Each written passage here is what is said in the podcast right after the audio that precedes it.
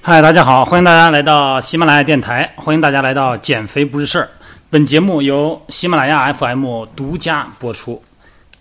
今天呢，没有做私教直播，因为我们今天美女呢有事儿、哈，有事儿的，昨天有事儿休息一天。那么今天呢，来了以后呢，全程有氧，而且在来我们工作会所之前呢，她也走了有一万三千多步，据说是吧？ 三千多步，对，是的，所以说这有氧也够足了。所以说今天呢，还是要又做了做有氧，因为之前这个走路呢，它可能不是心率可能不到，所以说呢，又安排了今天做有氧训练，也不能全程的都是私教啊，是吧？那得多少钱呢？ 呃，然后这个有氧完了以后呢，我们继续展开咱们喜马拉雅减肥不是事儿的话题。那么今天呢，我们这位美女呢，还会代表大家向我提出两个问题啊，来吧，咱们就不要客气了。啊今天那个向蛋教练请教，主要请教了两个问题，这个也是我刚开始对于这个健身这一块儿的一个盲点，因为大部分我我来的这个初衷嘛，先想有一个比较好的一个身体状况，当然也好一个比较好的形态，所以好的形态呢，因为大部分体脂过高，所以想向您请教第一个问题就是。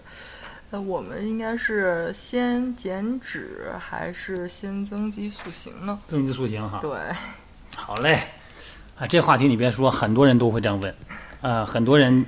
不管是线上的还是线下的，呃，来了以后就说，我呢有两个需求，第一呢，我先瘦下来，第二呢，还得这个女孩嘛哈，翘臀呐、马甲线呐、男孩儿肌肉还要想轮廓得清晰一点。是，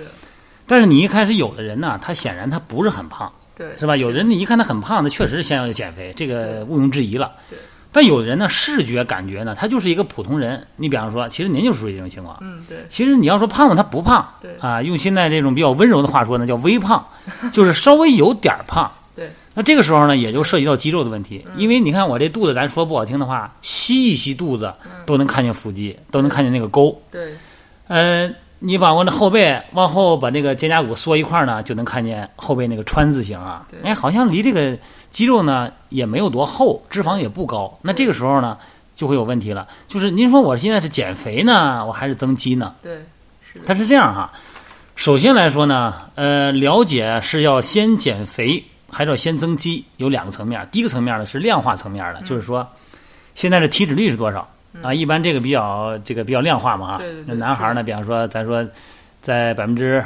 十六以下，嗯十五十六的。那这个时候脂肪就比较低了，那再练呢？你有氧训练做太多了，那嗯以减肥减肥为主呢，包括饮食结构啊，那就有点儿太过了。嗯，那女孩的理想呢，呢就是体脂呢就在百分之二十左右。嗯，其实百分之二十的时候呢就已经挺好了。嗯，呃，然后你说那人家那我想马甲线或者想那个更更更清晰，那这个可能就得在百分之二十以下。嗯，但是呢，每个人一大家有的人呢，南北方的人种差异问题，还有一个呢就是，嗯、每个人对美的对美的美感的这种追求方向不一样。嗯嗯，其实，在男人眼里的女孩儿，她不是越瘦越好看的。啊当然，对于女孩本身，可能想的就是想要那个微信平台里那些人的样子 哈。其实有的时候哈，就是咱们看到的那些啊，腰特别瘦，然后呢腹肌还特别明显，然后屁股还特别翘，啊，然后胸还很丰满，有很多时候啊。这个跟我觉得不太真实，嗯、人有的就那人种，咱呢 亚洲人呢可能不是那样，嗯，但是呢，对于脂肪含量来说呢，肯定这是一个可量化的，嗯，呃，百分之二十左右，嗯，达到这个层面以后呢，你说我还想再增肌，想让局部的肌肉呢，比方肩啊要稍微宽一点儿，嗯呃，让这个肌肉比例对称一点儿，嗯啊、臀部再翘一点儿，这个肯定是没问题的，嗯，但这里边的最大的误区在什么呢？就是减肥的同时能不能增肌的问题，嗯，这个话题呢，在之前我有介绍过，在减肥运动减肥的初期，只要是运动呢，就涉及到有氧训练哈、肌肉训练、是呃的爆发力训练、是柔韧性训练。是的，你只要有运动，它就有肌肉收缩，有肌肉收缩，它就会产生肌肉的这个储存蛋白质能力的提高，肌原蛋白、肌球蛋白，它的储存能力提高，它本身就是一个增肌过程。也就是说呢，在减肥的初期，其实我们已经实现了增肌减肥的同步。嗯，但是在后期呢，那肯定是你要想减肥的话呢，还是要控制碳水啊、控制脂肪量，提高蛋白质含量，然后呢，有氧训练为主。脂肪到了脂肪比例到了百分之二十的女孩啊，比方说男孩到了百分之十五了、十六了，那这个时候呢，咱们运动比例就翻过来了，就是以增肌的训练呢，就是抗阻力训练为主，有氧训练呢，可能一周有个三次就可以了，啊，然后每次的时间也不用太长，三十分钟左右就可以。也就是说，增肌减肥能不能同步？那么答案是肯定是能同步，但是只限于你刚开始接受运动的阶段，之后呢还是要分开进行的，好吧？好，谢谢。那第二个问题就是，呃，那么就是持续的运动，也就是运动量是否是越大越好呢？这个咱每天呢，咱们都是通过量化呢来评估自己的运动强度，比方说，呃，运动心率啊、运动时间。再一个呢，从减肥来说呢，就是摄入量多少哈。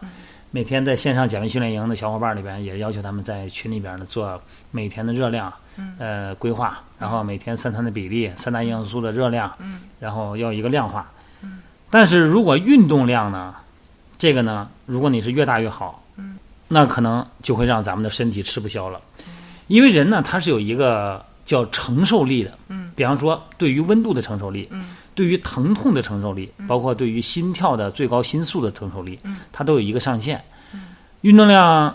越长，单位时间内运动的时间越长，嗯虽然有氧训练呢可能是低强度的，但是如果你要是把时间放长的话呢，也会同样有几个危害。第一呢，就是去所谓的运动过量，嗯，运动过量什么体现呢？就你恢复不过来，嗯第二天早上起来啊，晨脉就这个心率啊，就比平时要快。再一个呢，就是呃肌肉酸痛这先不说啊，食欲不振，嗯嗯，还有一个呢就是情绪不好，就是你特别烦。另外一个呢就是厌倦训练，嗯这都是运动过量的表现。晨脉呢这是可量化的指标，包括血压。当然，呃，测一些肌酸激酶啊，通过生化指标也可以测出来，但是那个咱普通人不可能去测呀，上医院里边。那么我们的运动量呢，它是另外一个问题是什么呀？就运动量大了以后啊，会对于局部的关节和局部的软组织可能会出现过劳性的损伤，也就是说。动作做得很标准，但是你重复的次数太多了，那么它的恢复水平呢？你看这个脊柱啊，椎间盘之间呢，它主要是有很大量水分，你一压呢，椎间盘变薄了，你把这个压力减减弱以后呢，它吸收水分呢，椎间盘又恢复到原来的丰满程度了。对，是的。但是如果咱们的关节里边也是一样，关节软骨盘啊、纤维盘里边都含水分，你包括半月板也是。你要是过度的频繁使用，它老是一直压着它，它得不到恢复，它也会出现磨损。这叫什么呀？过劳性损伤。有的人很多时候就这样说，我没毛病，动作很标准，动作、节奏、呼吸啊，什么核心控制都很对，但是练的时间长了也有损伤。为什么嗯呀？它重复的次数太多，就等于是过劳性损伤，这一点呢是比较可怕的哈、好了，今天呢就咱就先聊这两个话题吧，行吧是？我怕谢谢你说大多了以后家， 你说多了以后你也该困了，然后今天也也忙得不轻哈。然后今天走了一万三千步，又做了有氧。好了，各位，那咱今天呢也就跟大家聊到这儿哈。希望呢咱们认真的执行咱们既定的训练计划，然后呢循序渐进的呢拓展咱们自己的运动能力。好了，各位，咱们明天接着聊啊，